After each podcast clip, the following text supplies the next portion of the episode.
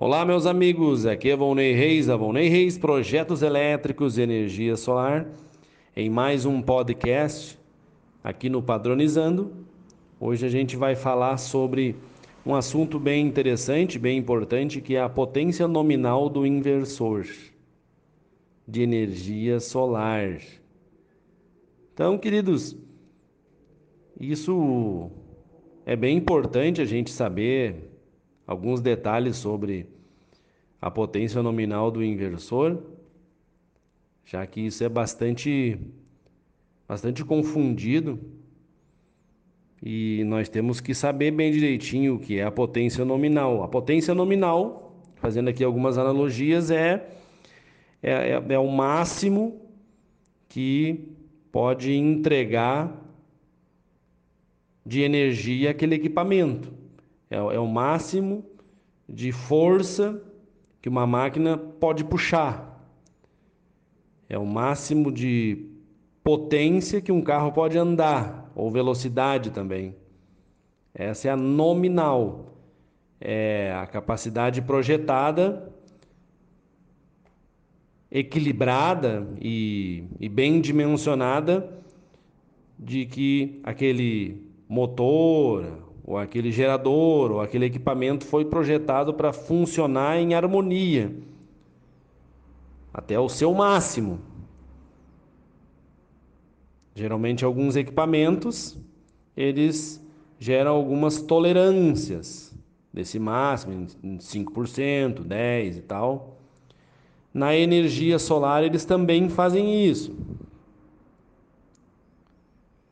Só que aí é que está a, a confusão, que dá bastante sobre essa nominal aí, porque ela é muito confundida com a potência de geração na corrente fotovoltaica ou na corrente contínua ali do inversor. Então a potência dessa parte do inversor, porque o inversor ele é um equipamento que ele trabalha sobre sobre dois fenômenos assim elétricos. Ele, ele, ele recebe uma qualidade de energia em corrente contínua e ele despacha ou injeta outro tipo de qualidade de energia, já em corrente de, alternada, no caso que se chama. Então ele faz a inversão dessas qualidades ou também desses valores elétricos. No caso, ele recebe uma energia em corrente contínua, transforma ela em alternada, e aí ele fez o trabalho dele, ele inverteu, no caso, né, os valores ali. Aí, no caso, há, mu há muita confusão né, nesses dois fatores ali. O que, que eu quero dizer com isso? Porque vamos, fazer um exemplo aqui. Um inversor de 5K, é, o K quer dizer mil, né? Então ele tem 5 mil watts de saída. De saída em watts na corrente alternada. 220, 127 volts, né? 60 Hz e assim por diante. Tá, queridos? Essa é a nominal na CA que se diz. Na injeção lá na concessionária, lá no sistema on-grid ou na off-grid, ali na injeção na rede da, do cliente, para ele sustentabilizar ali as suas cargas internas, os seus eletrodomésticos, etc. No caso da off-grid, ele vai aguentar até 5 mil watts. E aí há uma confusão sobre a entrada CC ali, que é bastante confundida. Se nós olhar a maioria dos inversores nos seus datasheets, na corrente contínua, ele permite botar mais, mais watts ali ele permite botar, às vezes, até 25% a mais. Um inversor de 5K, às vezes, dependendo da marca, chega até a na geração de fotovoltaica, ele permite botar até 8.500 watts de entrada na corrente contínua. É essa permissão aí a mais na entrada na corrente contínua, vê, ela está passando a minha nominal lá da alternada, né? Ela está querendo dizer que que eu estou gerando mais que 5 mil. Mas vê, eu estou gerando mais que 5 mil, beleza? Mas eu não estou injetando mais que 5 mil. Meu inversor na corrente contínua vai limitar ali. Perdão, na corrente alternada vai limitar. Vai só sair 5 mil watts. Mas na corrente contínua, ele vai me permitir eu gerar mais que 5 mil watts. Isso tecnicamente na linguagem daí da, do setor da energia solar, isso se chama overload.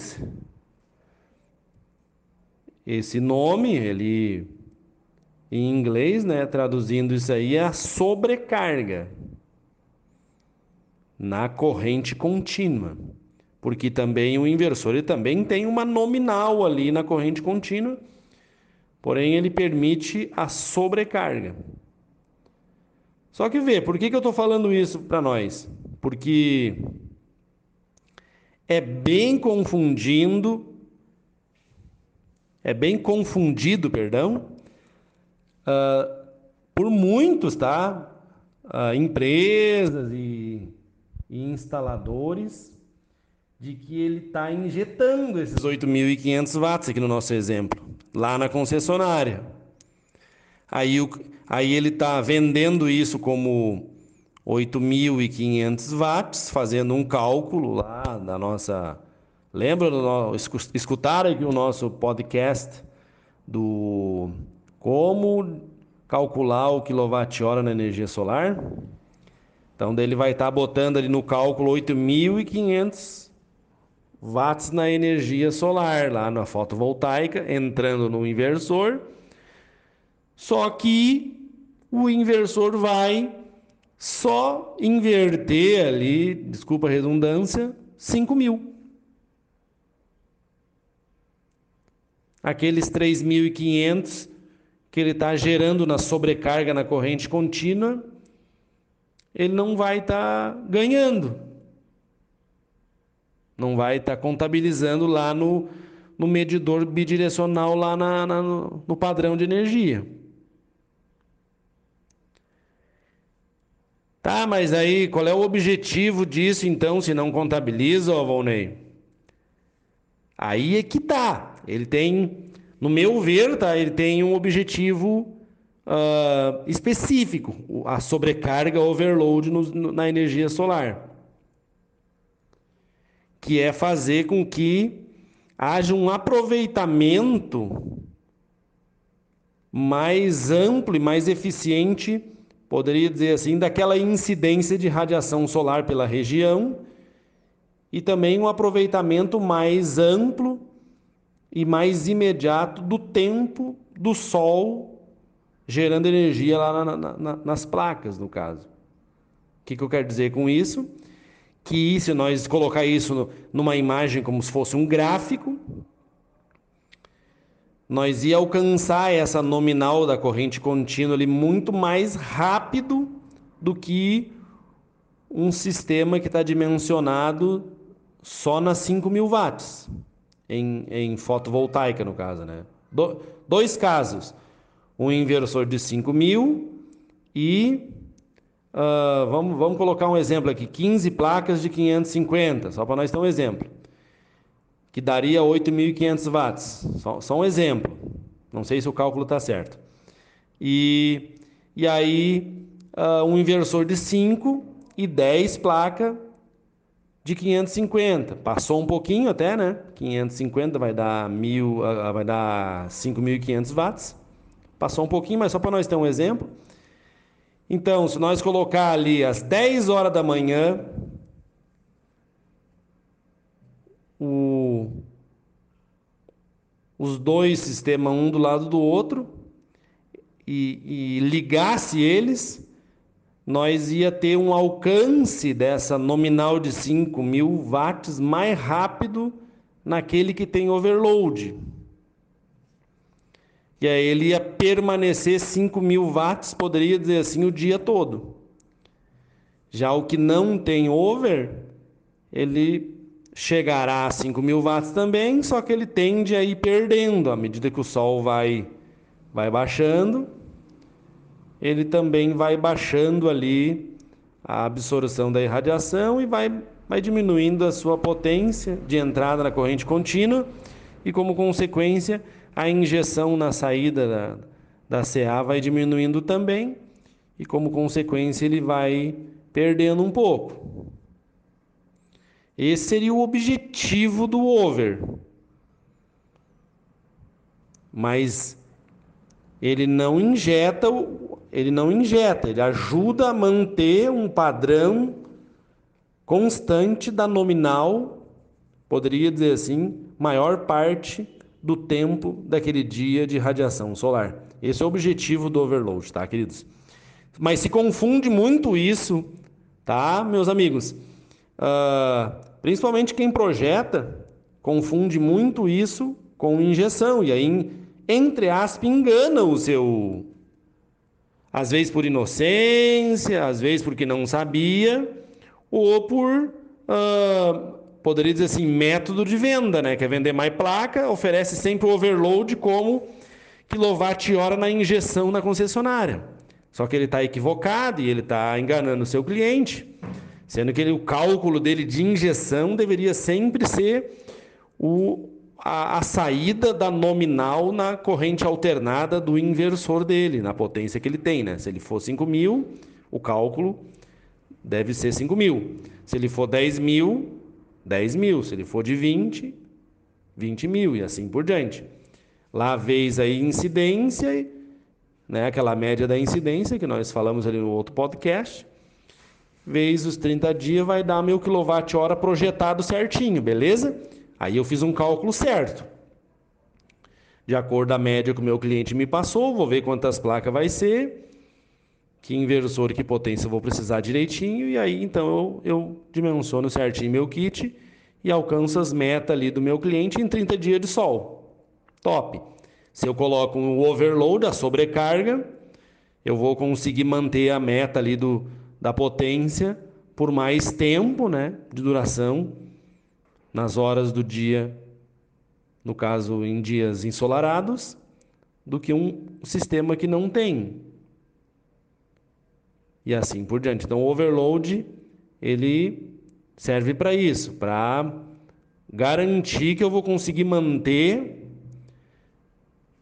uma geração, poderia dizer assim, em quilowatt-hora, se tiver 30 dias de sol, uh, unificada, assim, equilibrada, dentro de um gráfico assim, linear, assim, top. Isso que serve o overload. Mas ele, o over, finalizando aqui, concluindo, o over não contabiliza na injeção. Isso tem que ficar bem claro para todos nós aqui. Tá, meus amigos? Então, ficamos aqui com mais um podcast sobre a potência nominal do inversor e o seu overload na, na corrente contínua e também na corrente alternada. Fica aqui para nós essa informação bem importante aí sobre a, nós sabermos direitinho quais, quais são essas nominais aí do inversor de energia solar na corrente contínua e na corrente alternada. Tá, meus queridos? Saudações, abraço, Vonei Reis aqui.